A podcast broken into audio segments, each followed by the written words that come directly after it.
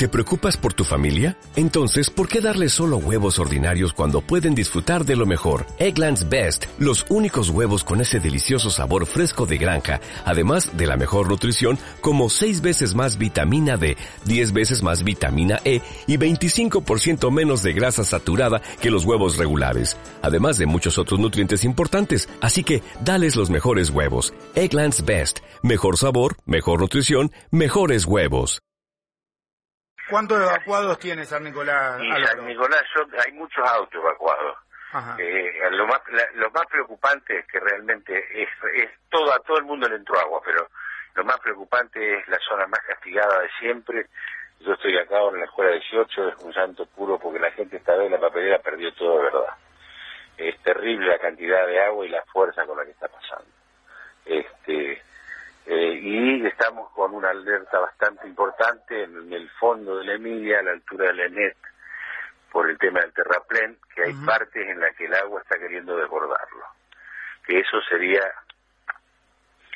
Pero bueno, se, no es todo el terraplén, en una parte como que hay un recodo, pero pero si se llega a empezar a desbordar ahí, no, no, sé, no sé cuáles van a ser las consecuencias. Y estamos estamos monitoreándolo permanentemente. Eh, ¿qué, ¿Qué equipo están trabajando en el municipio? ¿Estás vos? ¿Quién más está trabajando? Y estamos todos. Hay gente que vino de La Plata que se está movilizando con, con toda acción social a pleno, está toda la gente de ordenamiento urbano, todos los vehículos, está eh, desde, la, desde el Ejecutivo permanentemente, está todo el equipo también dando órdenes y mandando elementos a donde sea. Eh, es la gente de de Guillermo Sosa de Obras Privadas, de Obras Públicas también está trabajando. Este, ¿Los evacuados dónde están, eh, Álvaro? Los evacuados tenemos en los salones comunitarios de San Francisco, en el Salón Comunitario de Virgen del Rosario, este, acá en la Escuela 18, en Rojo, eh, en la escuela y en la delegación de la allá de, Villa, eh, de Villahermosa.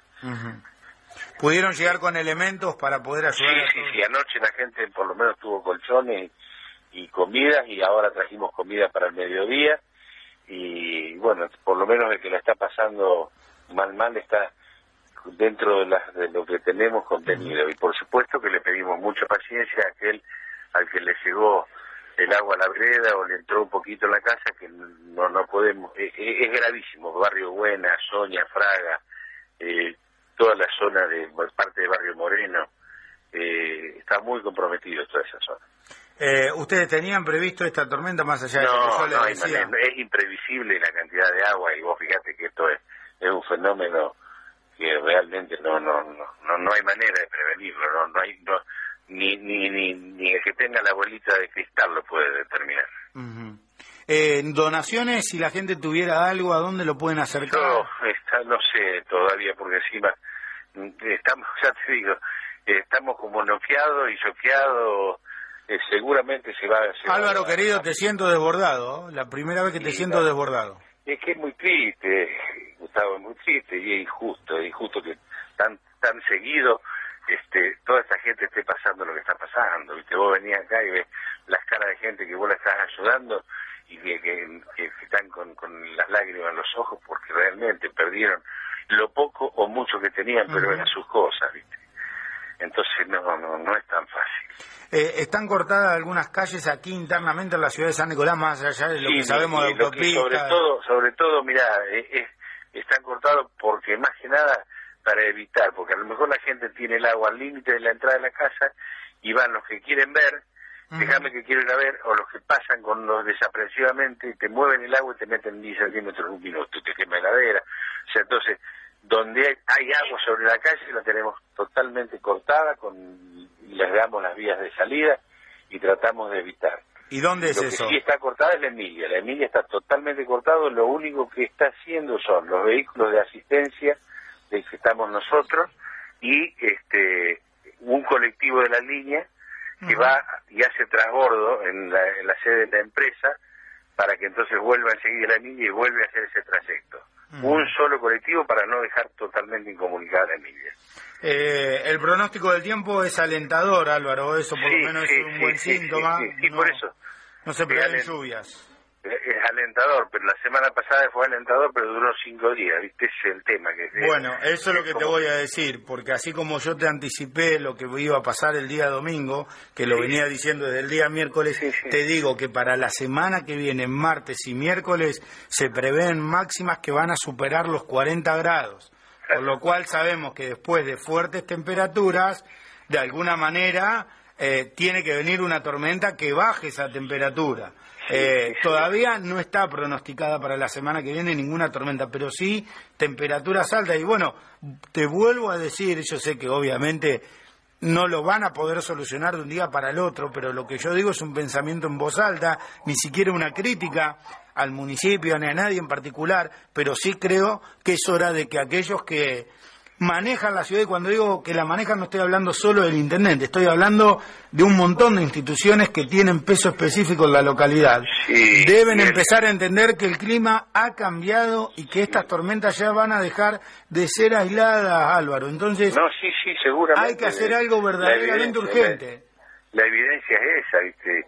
La gente lo primero que hace es que por qué no estás vos, por qué no viene este, por qué no pisa el agua, que vea cómo estamos y a lo mejor el problema no es de ahora, el problema es de, hace 30, 40 años, y bueno, aquí está al frente de la liga. Claro. Nosotros, yo sí sé, y la gente, gracias a Dios, también lo reconoce, que eh, a mí nadie me dice dónde tengo que estar, voy y lo que estoy haciendo es ayudar, ayudar, ayudar en la medida en lo que se pueda, y sobre todo a pasar este mal rato. Después hay que sentarse fríamente y ver desde dónde y cómo se puede se puede solucionar esto. Hay hay contingencias que son no hay, no creo que exista algo para poder pararlas, pero bueno, pero por lo menos para tratar de prevenir lo más posible, ¿no? y, la, la, verdad que uno no sabe. Yo no me quiero quedar con que eh, nos quedemos a la deriva de, la situación climática. Me parece que algo puede llegar a ver. No, eh, obviamente se tendrá que ir a buscar especialistas quizá hasta otro lado, quizás no, no, pero, no estarán acá. pero bueno. fíjate que en estas últimas tres que hubo, las tres fueron distintas. Claro. Las tres fueron distintas y distintos sectores, distintos sectores. Eh, si bien hay algunos lugares en común, pero el agua agarró por distintos lugares, o sea que es insólito lo que está pasando, entonces es más, es más que imprevisible. Claro, entiendo a lo que vas. Vos decís, si fuera que siempre se inunda un solo lugar, bueno, vos te focalizás, pero daría la sensación que habría, habría que como que hacer una ciudad totalmente nueva, porque se te inundó acá, se te inundó allá, se te inundó, es como que decís, bueno, tiro abajo la casa y hago una nueva, porque al final yo pensé que tenía goteras acá, pero ahora tengo acá. Sí, y ahora, ahora es el momento de, buscar a veces responsables, pero no de ahora, responsables de barrios que fueron habilitados en lugares donde no, tenían restricciones y no se habilitaron, no se podía habilitar un, barrio. Entonces ahora la culpa es del que está y hace 30 años atrás, ¿quién fue que permitió que se hiciera el loteo?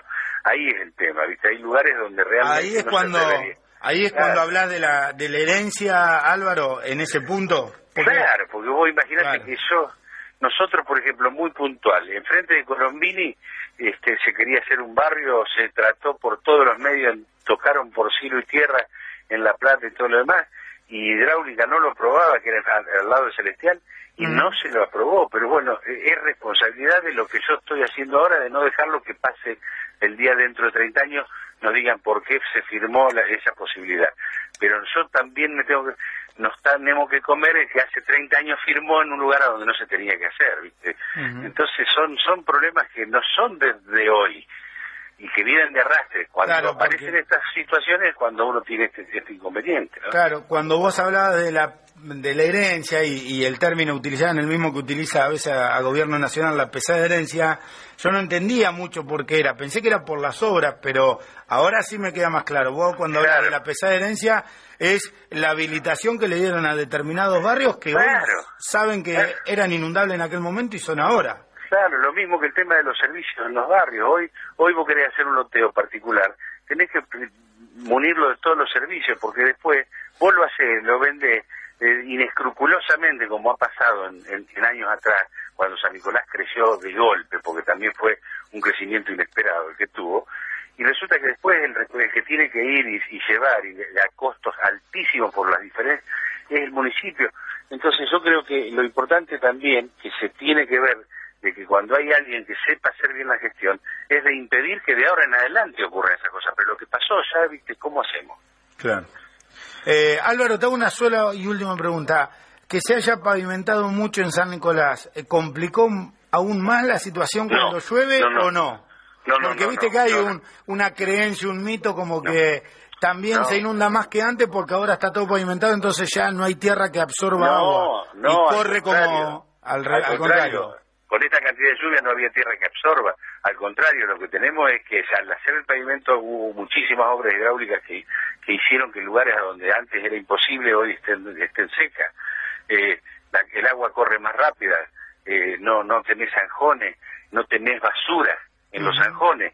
Ese es el otro problema y es que siempre, toda, cada vez que vos me llamé para que en estos momentos, anoche había gente que se quería tirar en el zanjón allá en Barrio Sabio, le digo, pero es una locura lo que ustedes quieren hacer, lo que hay que hacer es evitar que tiren la basura. Ahora querían tirarse para limpiar, sacarle lo que estaba obstruyendo, pero eh, viste, la gente en la desesperación busca... Sí, pero yo recién decía Álvaro que más allá de que es verdad que la basura es un eh, es un dato a tener en cuenta. Me parece que acá lo que faltan son trabajos que, eh, que por más que la gente no tire nada en este tipo de tormentas, se va a inundar igual. No, obviamente que si uno tira. Los zanjones a cielo abierto, los zanjones a cielo abierto tendrían que cumplir una función, por eso que también está y ya se había llamado Pero ustedes no lo limpiaron para la segunda. Y, se limpiaron y están las fotos y vos viste las fotos, las cosas que pero se en, en tres días ya la gente lo volvió a. Gustavo, yo te puedo asegurar, y lo mismo para que vos tengas una referencia, que pasa lo mismo sin ser Sanjón con,